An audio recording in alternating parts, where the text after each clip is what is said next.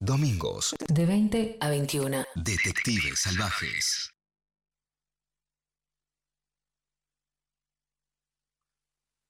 Segunda ola. Ese término que se escucha una y otra vez en los medios, en la calle, en el trabajo. Para los que amamos el mar, la ola siempre representa un desafío. Es una y otra vez el ser humano dando pelea contra algo más grande y desafiante que él. Y aunque la ola sea efímera, aunque no dure más que unos pocos segundos, una y otra vez somos golpeados por ese universo como salvaje y abrumador. Desgraciadamente, la segunda ola de la que se habla por estos días no tiene nada que ver con el mar. Pero sigue siendo en las palabras una ola. Y el peso de las palabras es pensar que esa ola es una revancha perpetua. Y las olas son efímeras por más salvajes que sean. Por lo tanto, en un futuro no muy lejano, esperemos estar una vez más enfrentando la batalla contra el mar, disfrutándolo de ese golpe en alguna simple y hermosa, oscura playa. Ella juega con medallas, velas y libros sin tapa. El pendiente de las luces, sin Dios cambia por el cielo. Tiempo, tiempo sin una palabra, viajes, soledad y depresión. Y al fin, suerte su destino. Ella sola y otra ropa y en el silencio del cuarto otro color en la silla. Y él hundió su nariz en la espuma de las olas. Los rebotes del sol coronaron su final. Tiempo tiempo sin una palabra. Viaje soledad y depresión. Y al fin suerte su destino esa sola y otra ropa. Y en el silencio del cuarto otro color en la silla.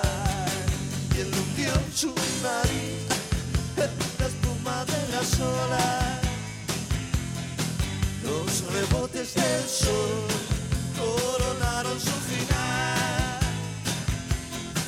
Él hundió su cabeza en la espuma de las olas. Del sol coronaron su final. Lejos de una isla marrón, sin espejos y sin brújula. Playas oscuras por las luces cambian el cielo y el su cabeza la espuma de las olas. Los rebotes del sol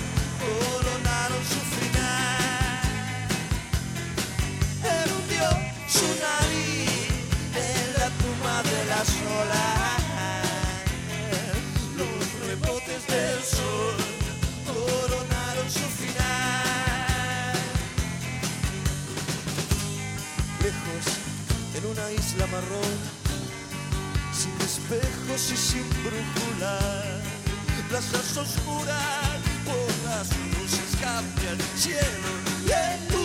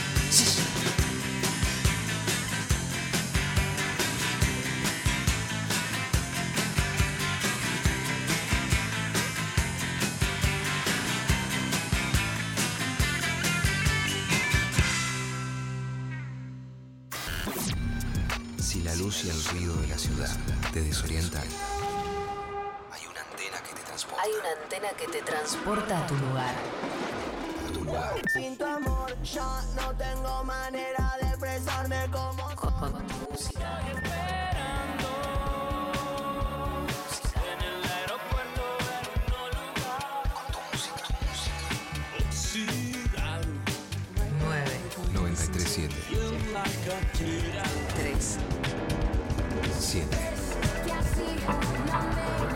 9, 937 3, 7 Nacional Rock.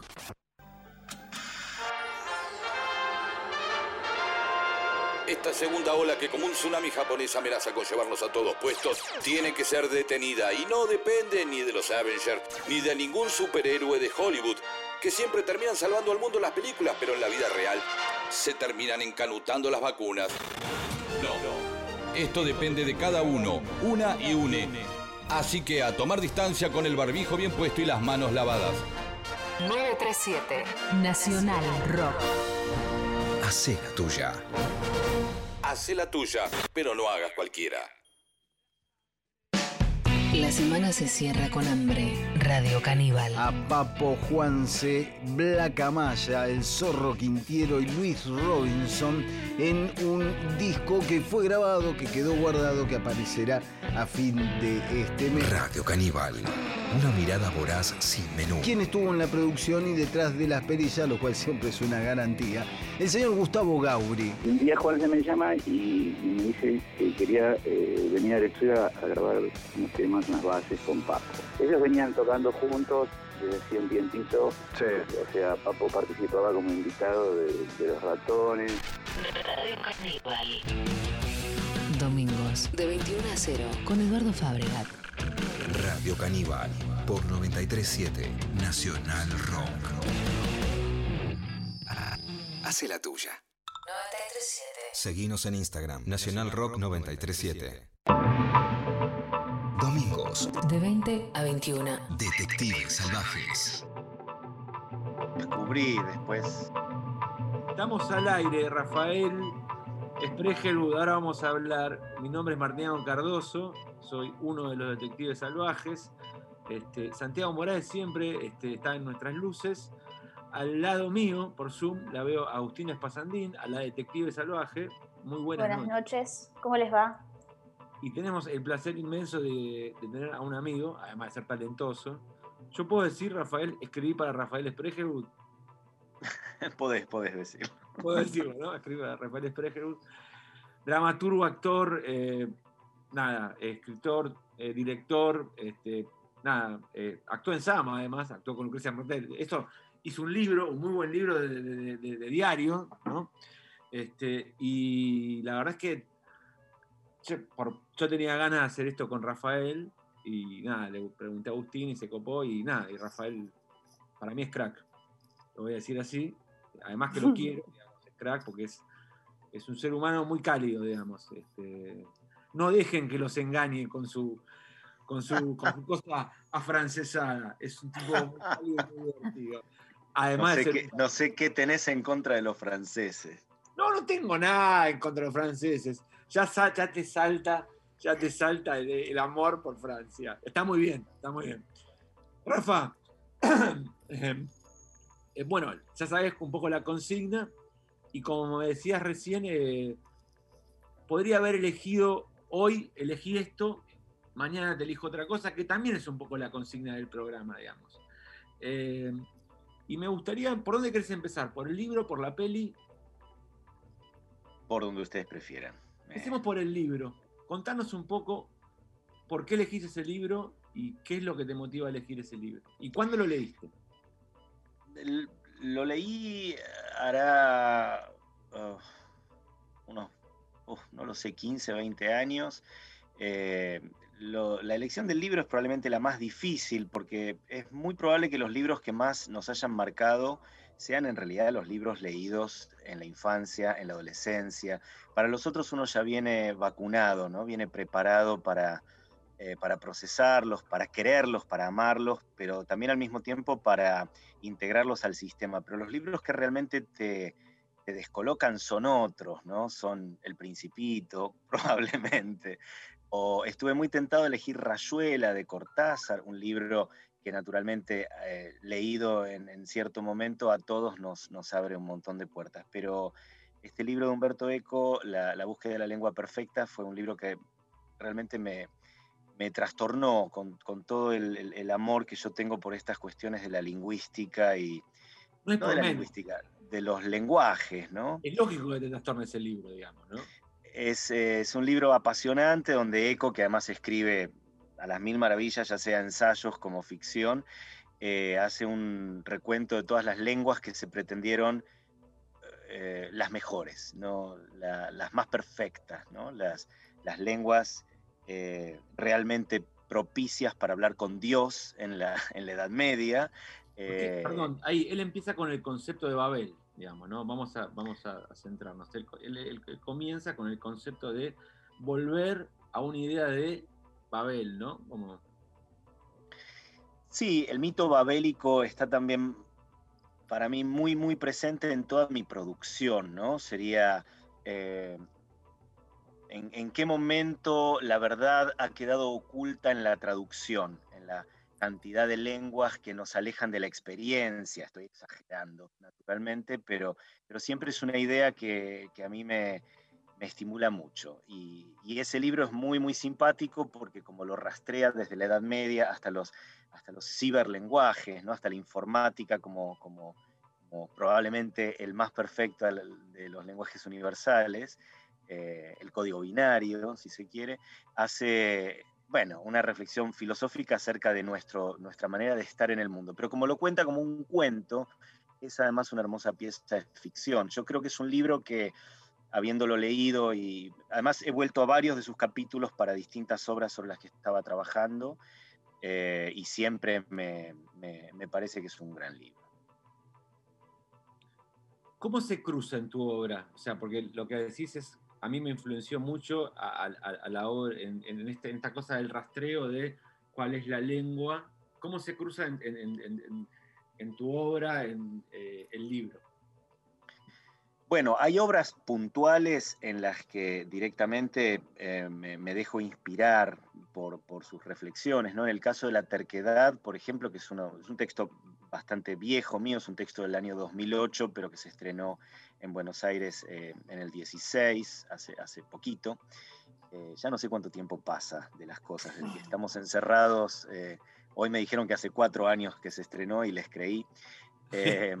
y eh, allí yo trabajé sobre un caso más o menos verídico, que es un policía valenciano, un, comisario eh, en Valencia que se inventa una lengua artificial eh, que pretende la lengua más directa para hablar con Dios. es un disparate, por supuesto, pero este, esto sucedió, parece que el tipo era bastante mafioso y tenía contactos con, con las editoriales de Valencia y logró que la editorial Vox se lo publicara una editorial fantástica, naturalmente, de diccionarios y demás, que no en vano eh, lleva el nombre de Vox, el, partido, fascista, fascista, digamos las cosas como son, no de derecha, fascista español. Y, ese, ese, diccionario llegó a mis manos en fotocopias, como él explica, y recordé inmediatamente todos los otros intentos previos, ¿no? De los grandes, eh, eh, grandes y pequeños intelectuales con, voluntad mesiánica, ¿no? De, donar una lengua a la humanidad. Entonces escribí La terquedad pensando en un fascista que cree que, tiene un plan humanista. ¿no? Un, poco, un poco el planteo de mi obra era ese suponer que el fascismo no se dice necesariamente yo soy el mal, quiero hacer las cosas mal, que es lo que vemos todos los demás desde afuera, sino que el fascismo se dice, yo soy el orden, soy lo correcto, soy lo único, evito la alteridad, evito la duda, la jactancia de los intelectuales. La jactancia de los intelectuales, dijo alguna vez. Exactamente. Y, en ese libro recordé cuántos ejemplos había, es muy, es muy divertida, por ejemplo, la pelea medieval entre los españoles y los holandeses, ambos pretenden que su lengua es más perfecta. Los holandeses, señores, escucharon bien, una lengua que a todos eh, los demás nos suena horrísona, ¿no? Llena de jotas y de, sonidos espantosos, además es una lengua con una gramática muy simplificada, y nada, como en realidad el poder, era un momento, en Flandes tenía muchísimo poder y una gran acumulación de, riqueza simbólica, ¿no? en Flandes surgen los... ¿Cómo? un momento imperial, de colonizador, digamos. Sí, pero no, no esto es muy anterior, es en la Edad ah, Media, es, porque surgen, en, Holanda surge la idea, en los grandes centros urbanos de ese momento, pero sobre todo en Flandes, surge la idea de acuñar moneda, que hasta ese momento eh, se pagaba con, oro, con, ¿no? con monedas de oro, pero la idea de acuñar eh, eh, moneda para imprimir dinero billete y la idea de generar museos donde acumular la obra pictórica como un capital simbólico de los estados, aparecen juntas, ¿no? Bueno, y la, conformación de la lengua holandesa, separándose de su origen sajón y demás, y los españoles también al mismo tiempo, ¿no? Con la idea del descubrimiento de América y demás, eran los más poderosos de la época y por lo tanto podían suponer que su lengua era mucho más perfecta que el catalán o el francés o cualquier otra. Y estas, disputas acerca de por qué una lengua es mejor que otra, bueno, para mí en ello hay, hay contenidos eh, políticos, estéticos, religiosos que, que, cada vez que vuelvo al libro me vuelvo a sorprender de, lo mágico que es. Yo lo leo como si fuera un cuento de, de, los hermanos Grimm. Pero, ¿y en qué sentido se toma esto de la lengua perfecta? ¿Qué, ¿Cuáles serían las características de una lengua perfecta de acuerdo al libro o como vos lo, leíste? No, precisamente creo que la tesis de ECO es mostrar el ridículo de esa pesquisa, ¿no? de ah, esa pretensión. La lengua perfecta se supone que es la lengua en la que Dios le habló a Adán, es decir, una lengua previa a cualquier contaminación, a cualquier mal, ¿no? Y entonces el intento de rastrear cuál es esa lengua, primero lo pretendieron los arameos, Dios hablaba en arameo, porque ellos escribieron la Biblia en arameo, pero cada pueblo empezó a sostener que su autoridad por sobre una determinada porción de conocimiento del mundo dependía de demostrar que su lengua era esa lengua de Dios. Eso naturalmente se fue perdiendo, porque cuando la religión dejó de tener ese peso en el imaginario de las personas, aparecieron otros preconceptos en este momento podríamos decir que el inglés, que está en auge como lengua universal, se basa en el, un principio económico, no religioso. ¿no? Nosotros vamos profundamente a la gramática y sobre todo a la fonética del inglés, vemos que es un idioma eh, muy, muy poco práctico, muy es mucho más práctico en ese sentido el latín o el alemán que el inglés, que está lleno de, de excepciones, cuya escritura y su fonética son muy difíciles de estabilizar y que además por ser la lengua más extendida, por su historia colonial por todo el planeta, empieza a tener dialectos que conviven, coexisten, luchan. Eh, bueno, que el, inglés sea la lengua que todos aprendemos para, ir de viaje es bastante disparatado. Eh, o sea, la lengua más perfecta, no, de ninguna manera. ¿Por qué? Ahí me, me esa pregunta, ¿por qué la lengua, el inglés es la lengua más disparatada para, para que todos aprendamos? Bueno, esto eh, lo digo yo y me parece que no, no, tengo ningún... Yo estudié varias lenguas, no, no, no todas en profundidad, y siempre me sorprende la forma en la que el inglés fue cediendo em, a su oralidad en principio, era una lengua oral que en un momento para dejar de ser bárbaros tuvieron que empezar a escribir y empezaron a escribirlo a partir de cierta invasión francesa, ¿no? Entonces lo empezaron a estabilizar de acuerdo a una cultura que no era la propia. Un poco lo mismo pasa con el ruso, que siempre fue una lengua oral y que, bueno, se inventa el alfabeto cirílico para, darles un alfabeto para que eso se pudiera escribir y pudieran meterles la Biblia, ¿no? Con, con, con ¿no? con forceps. Y esas lenguas en las que se producen esos Em, esas eh, especies de atrocidades, de implantes tan, eh, por otra parte, tan extraordinarios del lenguaje, porque es una materia viva, siempre empiezan a adolecer de todo tipo de, incongruencias, no son idiomas racionales, ¿no? Son, son, por ejemplo, en inglés, los animales tienen un, nombre determinado, pero cuando ese mismo animal está pensado para ser comido, tiene otro nombre. ¿Por qué? Porque la cocina venía de la tradición francesa, entonces se tomó el, idioma, el nombre del animal del latín. En nuestra lengua, ¿por qué habría dos nombres para un mismo animal? Eh, ese tipo de, improbabilidades también son riquezas, ¿no? Cualquier accidente dentro de la lengua, hacen que sea muy, mucho más difícil de aprender que, por ejemplo, el esperanto, que es la única lengua totalmente racional eh, que yo conozco, pero hay otras lenguas como el alemán o, el italiano, incluso si se quiere, que tienen un plan más, este, más decente, menos, menos a los altos. Eh, no, pensaba esto de, me quedé con lo de los dos nombres distintos para designar la misma cosa y vos hablabas de la practicidad.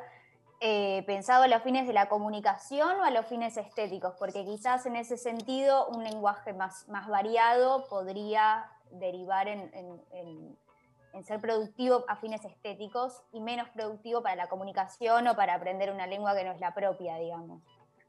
Claro, lo que pasa es que, mira, las lenguas filosóficas, ¿no? las que se llamaron lenguas filosóficas en la Edad Media, donde pretendían que el lenguaje reprodujera la forma en la que se diversifica la vida. Por ejemplo, vamos a suponer, esto lo explica Eco muy bien en el libro, que con la letra A tienen que comenzar, eh, no sé, las sustancias que están vivas, y con la letra B las que son muertas.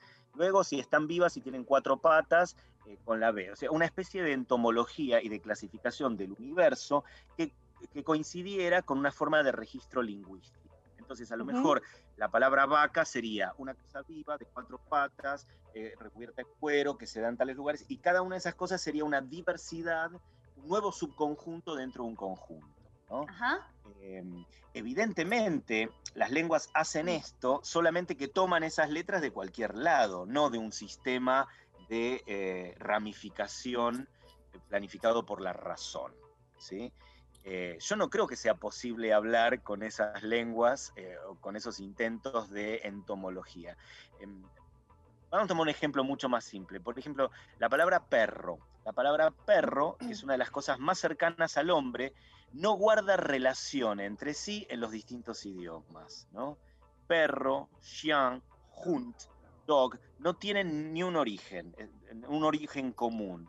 En cambio, la palabra gato, que probablemente no estuviera tan cerca del hombre y que fuera, todas derivan más o menos de la misma forma. Por eso se parece gato en todos los idiomas, mientras que perro es una cosa caprichosa con la que cada cultura, cada pueblo llamó algo que tenía muy cerca.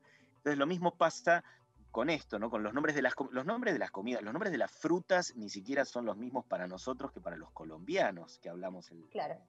¿no? Lo que, se, lo que se diversifica es aquello que abunda y que está más cerca de, uno. Y es muy interesante pensar esto, que la lengua en realidad encuentra, yo no sé si es riqueza, porque hay quienes hablan de que, de que precisamente esa es la confusión y no la riqueza, que la riqueza sería que el nombre fuera uno solo y que por lo tanto hubiera que hacer menos ejercicios de, abstracción cuando se habla. Y yo creo que en ese ejercicio de abstracción, donde la mente se pierde, divaga, aparece eh, otra, otra cosa, ¿no? la, poesía, la, relación afectiva con las palabras, eh, la forma de derivarlas de una manera personal, o sea, crear nuestra forma de hablar, nuestro habla, con los elementos del lenguaje, que es lo que compartimos con, todo el De ahí, hablando del lenguaje... Perdón, Aus. No, eh, que era lindo eso que decía nada más.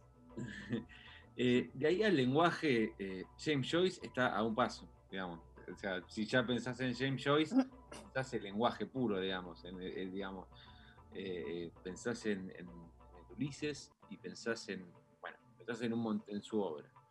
Em, Finnegan's Wake, ¿no? Un ejercicio sobre el lenguaje que se ha tornado prácticamente intraducible o ilegible, ¿no? Sí, exacto. O sea, eh, primera, primera pregunta que me gusta, porque, digamos, ¿leíste el Ulises? No, no lo soporté. Conozco, no, conozco el monólogo. Es que, es que Joyce me encanta y me gustan muchísimo sus cuentos, como nos pasa a casi todos, pero no, no tuve ganas de darle a esa materia que ya sabía. O sea, que más o menos pude. Lo mismo me pasó con Finnegan's Wake. Finnegan's Wake intenté leerlo en inglés y, corroborarlo con la traducción al castellano, que es muy buena, que, no me acuerdo de quién es, intenta hacer todo lo que hace él. Y digo, esto es imposible. la, la, las toneladas de connotaciones que él construye alrededor del sonido de las palabras en inglés hacen que en castellano no sean las mismas, porque lo que son referencias antiguas del inglés y nos pueden remitir a Shakespeare, si a nosotros nos remiten a Lope de Vega o a Cervantes, no están produciendo el mismo fenómeno detrás de las palabras. No, soy muy perezoso para, para ese tipo de, cosas. No leíste, no leíste el Ulises, si leíste los cuentos, leíste los dublineses. Este, y supongo que si leíste los dublineses, por algo elegiste la última película de John Huston, una gran película, que la, que la volví a ver, este, la volví a ver hoy para, para, tenerla, digamos, la recordaba, recordaba su último plano al cielo, digamos, es una película del año 87 donde Houston se está despidiendo de la vida, digamos, ¿no? Es básicamente eh, em, que es la historia, son varias historias, digo, para mí es, como engloba, una es el lenguaje, digamos, ¿no? Hay, una, hay, una es el lenguaje, una de las cosas que está en disputa en esa película es el lenguaje, vaya, vaya la, redundancia, pero em, voy a volver al, mismo lugar que nos gusta con Agustín, es por qué, cuándo, cómo, eh, los muertos basado en un cuento que estaba en los dublineses de Joyce. ¿Por qué elegiste esa película? Bueno, un poco por todo esto que estás señalando, ¿no? Es un, es un cuento final de un libro extraordinario, estos libros de, estos cuentos de, Joyce que de alguna manera preanuncian, bueno, que tienen mucho que ver con la, tradición chejoviana, que es otro autor que me gusta mucho, pero además preanuncian la aparición de casi toda la literatura norteamericana eh, moderna, ¿no? De Carver, de Salinger. Eh, cuentos me gustan, Chiver, sí, esos cuentos me, gustan mucho y me gustan mucho Los Muertos porque habla precisamente de esto, ¿no? De una... Eh, me parece que más que el lenguaje lo que ya está allí en juego es el pueblo, ¿no? Una, la noción de identidad, la noción de hogar. Eh, la, acción tiene lugar hace muchísimo tiempo, a nosotros nos podría parecer remotísima, ¿no? En una Irlanda completamente... Claro, completamente que pertenece más al siglo XX. Sí, sí, es, es, eh, un momento en el que Irlanda, para definir su identidad, tiene que decidir si sigue o no ese barco que es Gran Bretaña. Em, bueno, la, película y el cuento cuentan una reunión de, de, una cena de acción de gracias de una familia en la que prácticamente en la superficie no pasa nada, pero está absolutamente atravesada en principio de muerte, ¿no? de, la certeza de que muy pronto eh, todos esos personajes, esas personas estarán muertas, entonces, ¿qué es lo que queda? ¿Qué es lo que queda de todos ellos, de todos nosotros? ¿no? Y cómo se aferran tanto a la pertenencia, al lugar, a la tradición. Es un momento en el que todo está en jaque, ¿no? las discusiones que tienen acerca de por qué allí convivían dos religiones en ese momento, ¿no? los protestantes y los católicos, y por qué el Papa había prohibido que las mujeres cantaran en los coros, por ejemplo. lo cual, de la mujer que dice, bueno, el el Papa sabrá por qué yo no puedo cantar en ese coro, ¿no? porque, porque en la, cabeza eso, digamos. Claro, claro. Por un lado quieren seguir fieles al Papa de Roma, pero al mismo, porque si no, adoptar el protestantismo sería hacer lo que está haciendo el vecino poderoso, Gran Bretaña, pero, pero al mismo tiempo esa decisión les resulta eh, dolorosa, incomprensible. Son, es una familia de músicos, una familia de cantantes, ¿no? Y esto lo hacen sin entenderlo. No, es, un, es, un, cuento delicioso, de una fragilidad y una... Eh, bueno, a mí me, gusta mucho y es una película que además siempre que la veo recuerdo que Houston la estaba filmando conectado a un, respirador, ¿no? un pulmotor. Es alguien que, se está yendo a los muertos y que lo sabe. Eh, sí, y, también eh, lo que a mí me gusta también de la película, bueno, eso, o sea, el plano, o sea, el plano final de él retratando Irlanda y el plano final es yo me estoy yendo, digamos, porque es un plano al cielo, no lo Enrique Carrera, sino lo John Houston, digamos. Este, la nieve, ¿no? La nieve que dice cayendo sobre los vivos y sobre los muertos. Total. Y hay algo que para mí también es como que preanuncia la violencia que va a venir sobre Irlanda en poco tiempo, digamos. Eh, eh, Michael Collins, eh, digamos, en la discusión familiar, se produce esta, la división, hay una chica joven. Esta, grieta, decilo, se produce la grieta. la grieta, una grieta mucho más salvaje que la nuestra, digamos, que llegó Bueno, es que nosotros, nosotros creemos que la grieta es un fenómeno, un fenómeno peculiar, ¿no? De acá de la Argentina, pero en realidad se puede rastrear en toda la historia de la literatura y se puede rastrear en este momento. En, parece que la fórmula está dada para todos los países, ¿no? Este, este supuesto bipartidismo, lo que se está dando ahora en España en estos últimos días, que fue escandaloso, ¿no? Entre los debates entre Podemos y Vox, eh, y nosotros creemos que solo acá se da ese fenómeno, y me parece que la receta está bastante bien diseñada para todo el mundo de la misma manera, ¿no? Pensar de maneras polares, hacer creer que hay que posicionarse solo de un lado y del otro, porque un lado es terrible siempre, uno de los lados es terrible, lo cual te obliga a tomar partido por otro, simplificando la experiencia entre medio. Bueno, la también cuenta eso, ¿no? La, una, situación en la que eh, irse de vacaciones, andar en bicicleta por Holanda es tenido por eh, una traición al Nakam Pop, sí. no, y además tenés como, por ejemplo, la sangre joven de una mina que, una chica que dice, no, me voy, o sea, como ya, ya empiezan a haber círculos que empiezan a plantear un poco ya la lucha armada, digamos, eh, ya en un principio de la liberación, digamos. Entonces, eso vos ves como... Y, la viste que quien hace esto es precisamente una mujer, no solo la liberación, sino la liberación de las mujeres, ¿no? También. Claro, y además le dicen, vas a ser la única mujer que va a ir En esa reunión de hombres, sí. No es la primera no importa, dice ella, no será la primera vez. Sí, sí, es, es profético y extraordinario, sí. digamos, y, la idea de Houston, eso, como decís vos, como conectado al respirador y también el amor, digo, ¿no? Porque se desarrolla esa historia en la cual se discuten, bueno, la identidad, la pertenencia, pero vos ves que el personaje de Angélica Houston, que es una mujer que está casada con un hombre que en realidad sería, estaría del otro lado de la grieta, digamos, para poner a un lado, porque siendo una fascinación por Inglaterra y, por todas esas cosas, medio perdida hasta que escucha una canción. Y la última escena, digamos, vos te das cuenta por qué ella se siente así, porque descubre, digamos, el marido descubre que nunca la amó digamos, y lo lleva a una reflexión tremenda sobre la muerte, digamos. Porque, Yo creo que es mucho peor, ¿no? El marido descubre que habiéndola querido siempre, nunca estará a la altura de ese amor de juventud que estuvo dispuesto a dar la vida por ella eh, saliendo enfermo a cantarle esa canción bajo la lluvia cuando tenía neumonía. ¿no?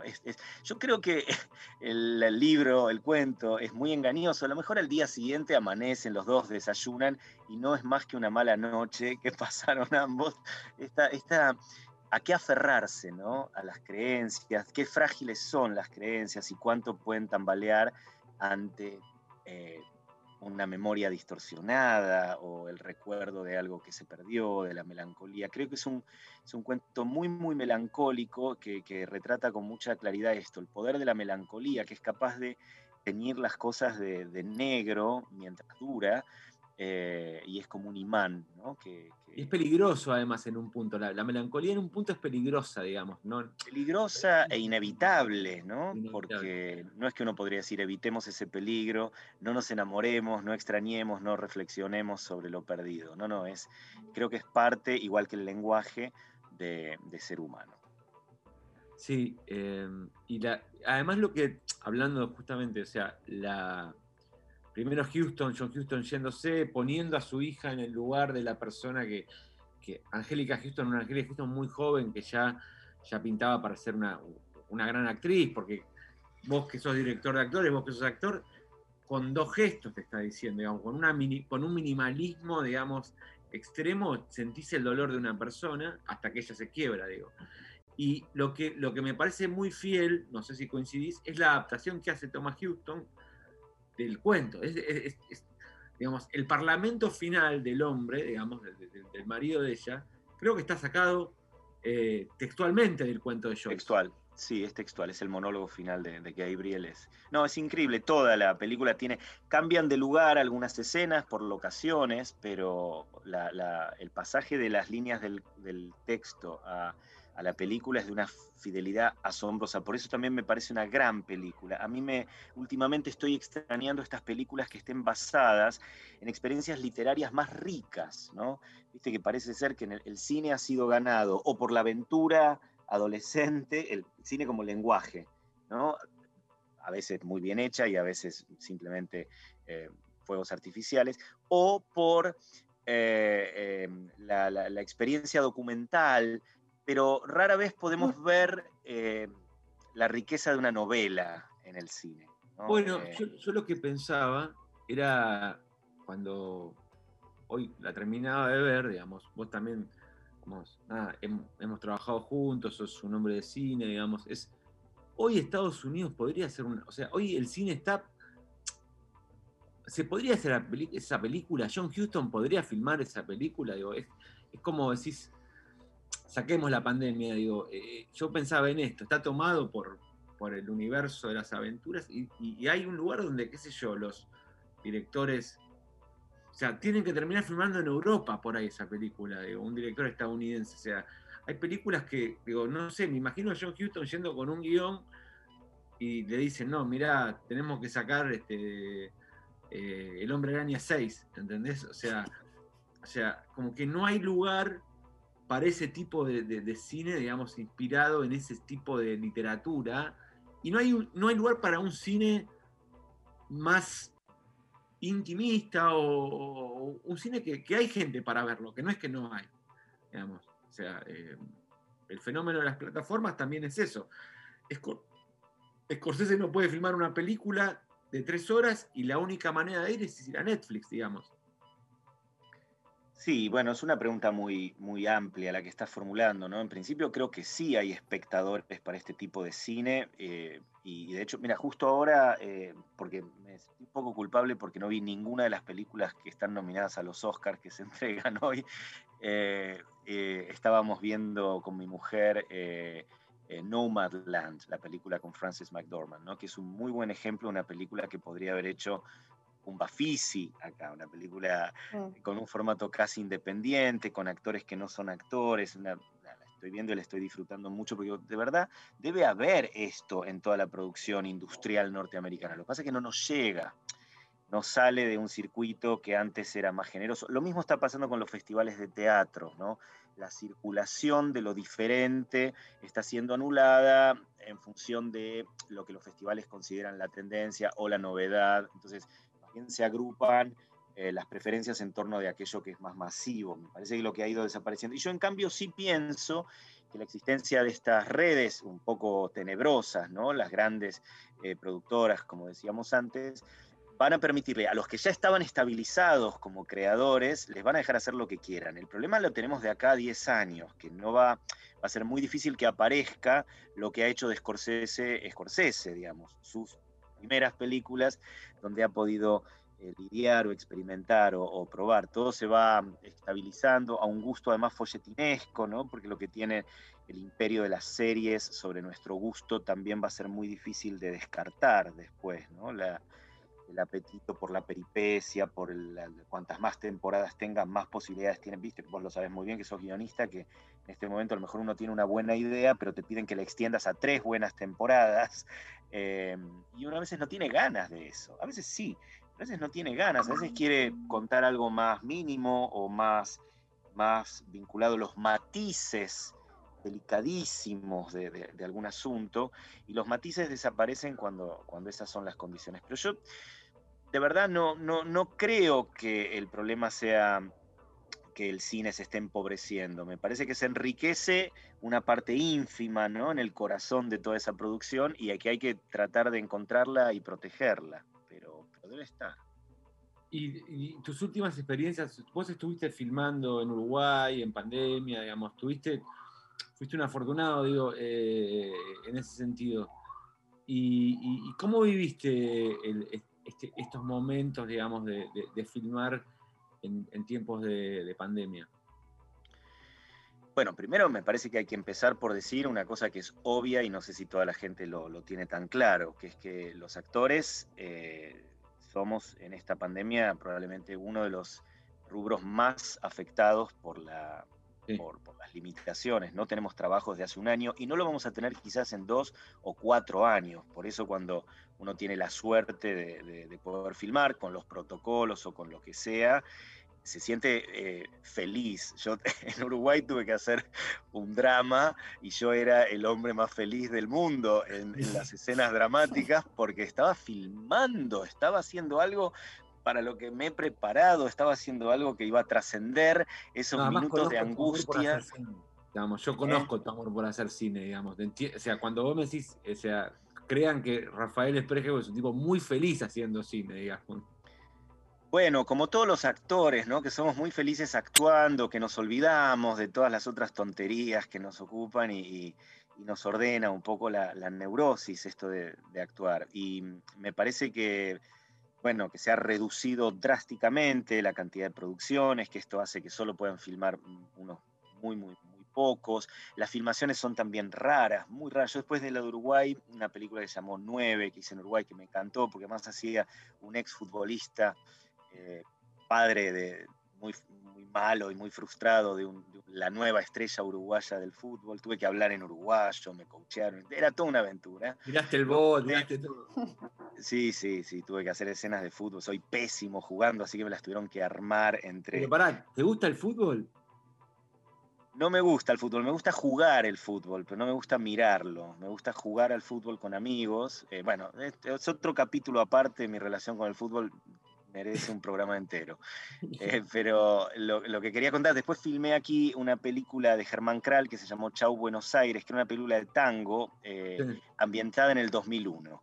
Imagínate que estábamos filmando en medio de la crisis de la pandemia para hablar de otra crisis del 2001 y la superposición daba una cosa eh, rarísima. Encima éramos músicos de tango y yo tuve que aprender a tocar el, el contrabajo.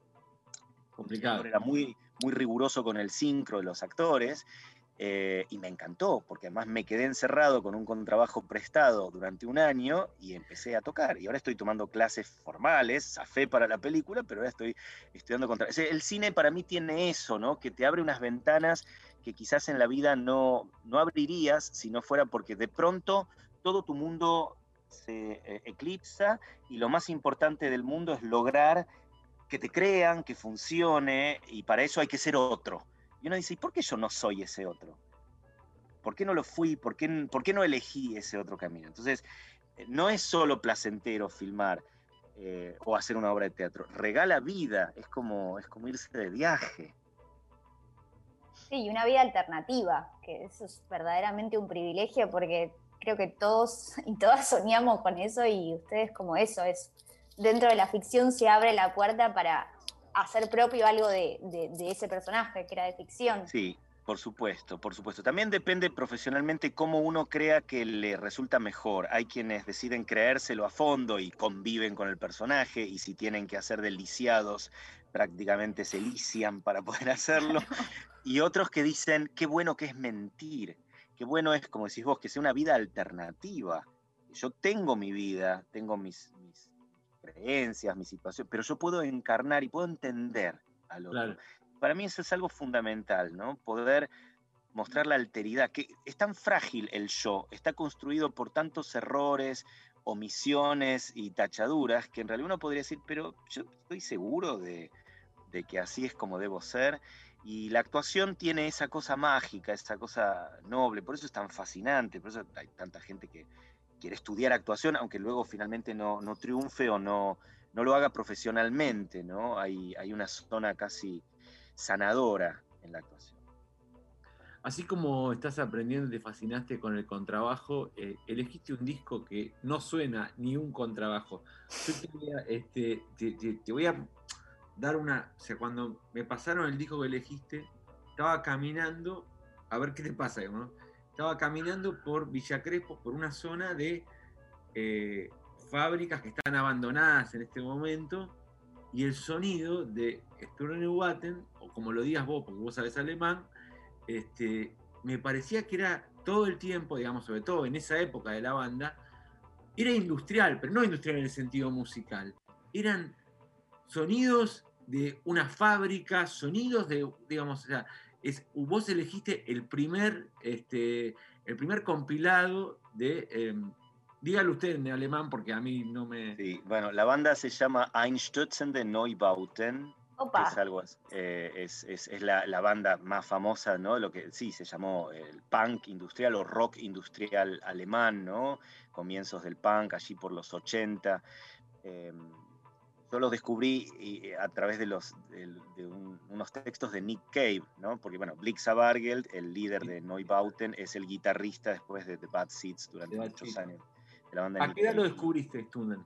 ¿A ¿Cómo no? Eh, no, de grande, de grande, a los 24, 25 años más o menos. Y también hice trampa porque cuando me dijeron tenés que elegir un disco, digo, a ver, un disco que haya sido como un descubrimiento. También podría haber elegido de Mundo Rivero, por ejemplo, que me gusta mucho, o de música barroca, que me gusta mucho, eh, o el, eh, Kronos Quartet, que es una de mis bandas preferidas. Pero de verdad sentí que con Neubauten me había pasado esto. Es decir, yo no sabía que esto existía. Es un disco, eh, un tipo de música que contiene una filosofía, que es la de suponer que el hombre ha hecho siempre música con los elementos que estaban a su alrededor, primero con huesos, con pieles, con membranas, ¿no? Y ellos dicen, la música que debemos hacer ahora es la música que no, de los sonidos que nos rodean, que son los de la industria, los de la repetición, la reiteración. Entonces, claro, toman basura, desechos industriales, fabrican los instrumentos para cada disco, sobre todo los percusionistas, ¿no?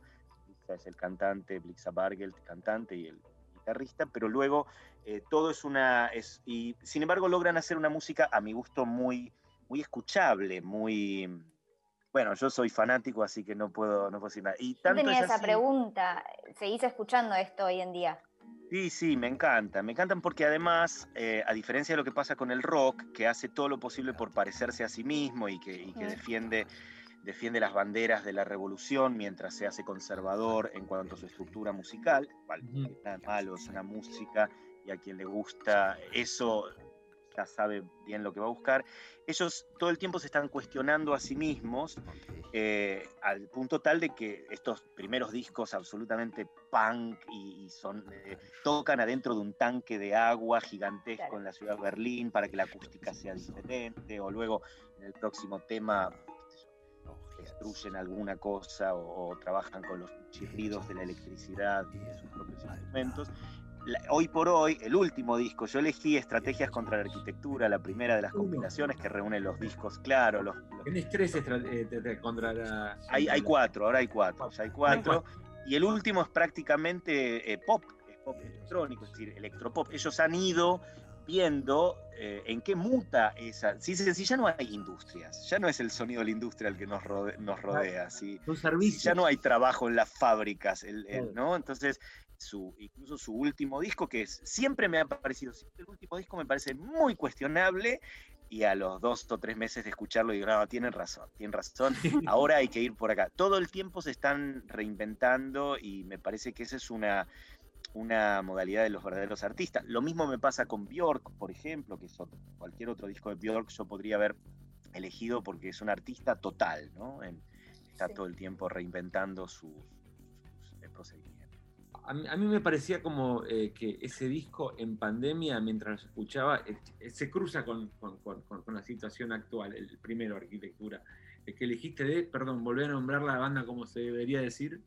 Einstürzende Neubauten. Ay, yo le decía Stunder Neubauten, pero Haces muy bien. Haces muy bien. digo, me parece que hay algo de que se cruza con esos sonidos en la soledad, que me parece como hay un cruce entre la pandemia, la soledad en este momento de la calle, que me parecía como muy disonante en el mejor de los sentidos. No sé. Sí, es posible. A mí lo que me fascina también de ellos es, es la idea de la invención. La invención. Señora, usted está sola en su casa con dos o tres tornillos y, una, y no sabe qué hacer.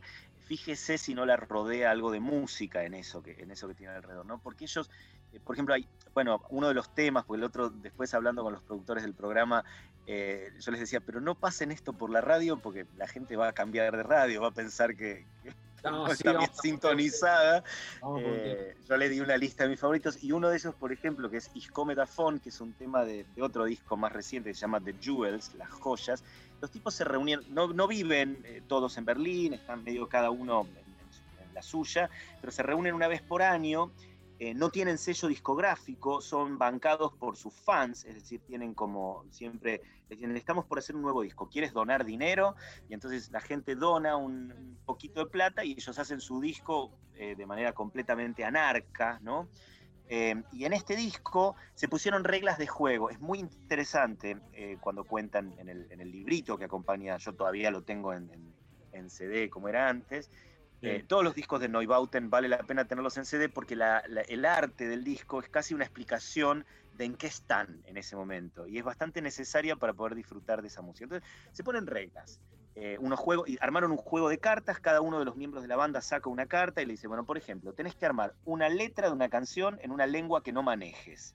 O, por ejemplo, tenés que hacer la percusión solamente con instrumentos, eh, con, con instrumentos de madera o en esta hay que hacerlo solamente con cosas que tengan agua. Entonces, cada uno se pone un problema inexistente y lo resuelve. Y se juntan sin saber cuál es la, opción que ha elegido el otro y sale un disco extrañísimo, es como una, como una improvisación de jazz, eh, pero entre personas muy especiales. No, y aparte está bueno porque es una manera de como de tirar abajo la idea de inspiración, ¿no? Como que se puede crear a partir de un procedimiento que obviamente deja fuera de control el resultado en un punto, porque estás, te atenés a ciertas reglas.